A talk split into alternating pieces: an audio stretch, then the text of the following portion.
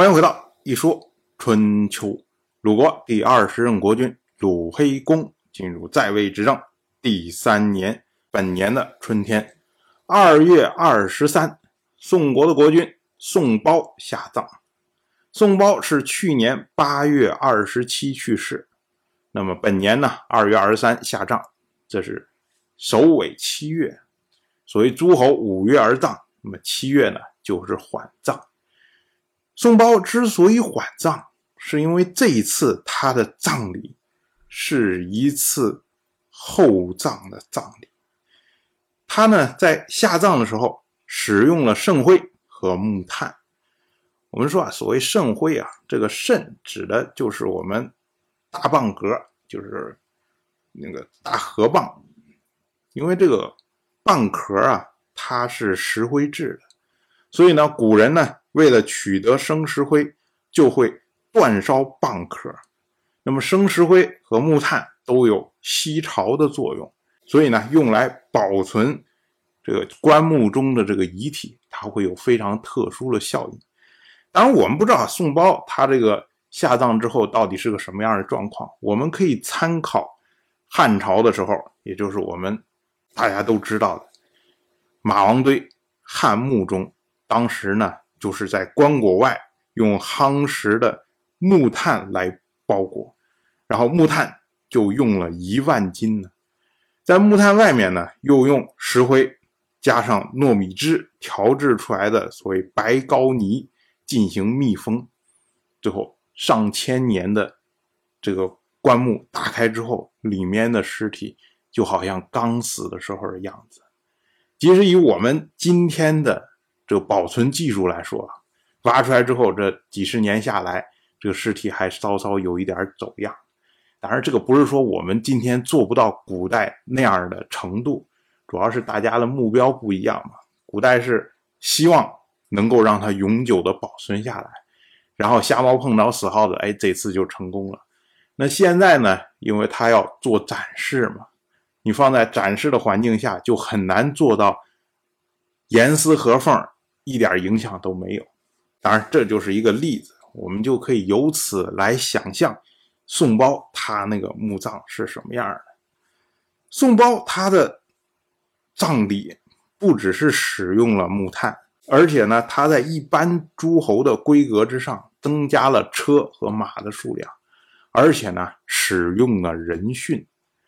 我们之前讲过，人殉它是在殷商的时代是最盛行。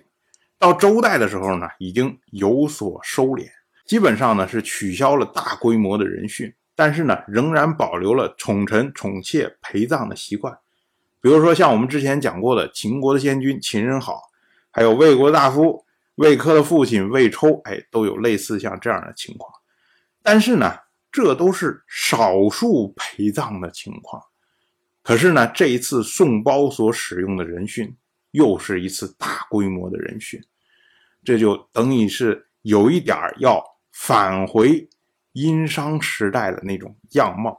除此之外呢，那自然陪葬品肯定也是大量的往里放。更重要的是，它的棺椁都有特殊的规制。所谓棺，指的是里面的这个棺材是棺木。那么宋包的棺木上面呢，有汉贵的纹饰。汉呢，指的是棺木旁边的装饰；贵呢，是指的棺木上的装饰。这都是特殊的装饰。椁呢，指的是棺木外面包裹棺木的，叫做外棺，这么样一个东西。而宋包的椁呢，采用的是四阿的样式。所谓四阿呀，它本来指的是古代天子宫室宗庙的建筑样式。是一种四面坡形的曲檐的屋顶，因为屋顶上面呢共有五条脊，就是一条正脊，四条垂脊，所以呢四阿殿也被称为五极殿。那么我们去看故宫的正殿，基本上都是大概这样的样子。我们要说啊，春秋时代啊，作为外观的这个椁跟后世有点不太一样，它不是在外面再加个壳，而是呢。用在这个棺木外面啊堆积这种长方的木条，然后一层一层一层一层往上堆，堆到跟这个棺木齐高的时候，像一般人呢，他们就在上面，然后要架上坑木，主要是为支撑用的，一般呢是三横两竖，然后呢在上面铺上席子，然后再盖土就掩埋了。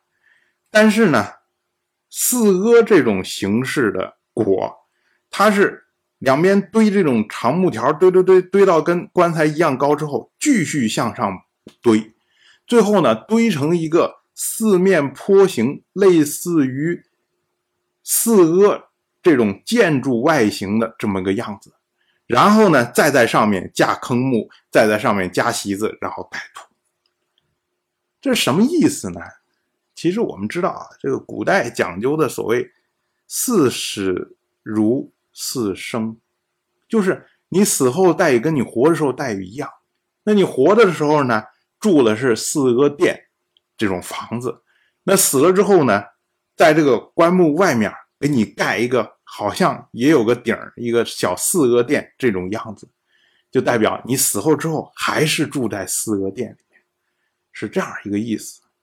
但是呢，我们要注意啊，不管是汉贵也好，不管是四阿也好，包括呢七个月才下葬，这些通通都是天子的规格。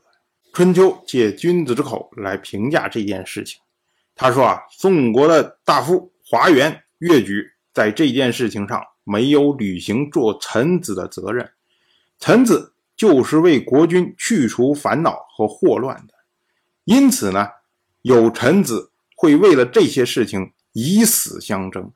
如今呢，华元、越举这么两个人，国君活着的时候放纵他作恶，国君死了又增加他的奢侈，这是将国君推向了邪恶的深渊。这两个人算什么臣子啊？宋包搞了这么一套。在当时就非常的轰动，大家都传说这墓里面有宝贝啊。结果呢，到了战国时代，宋国还没有灭亡，宋包的墓葬就已经被人家给盗发了。所以这个厚葬啊，有利有弊啊。我们再说啊，宋包他呢在位一共二十二年，起初继位的时候呢。是依靠他的祖母宋襄夫人杀掉了宋国的先君宋楚臼，由此呢才继位的。继位之初呢，就受到了晋国的挑战，所以呢，宋包不得不通过贿赂晋国保住自己的位置。然后紧接着呢，又出现了他的同母弟宋须和宋楚旧的儿子联手要颠覆他的这种政变的行为。那么呢，他。当时做出了果断的处置，杀掉了自己的弟弟宋须，以及呢宋楚旧的儿子。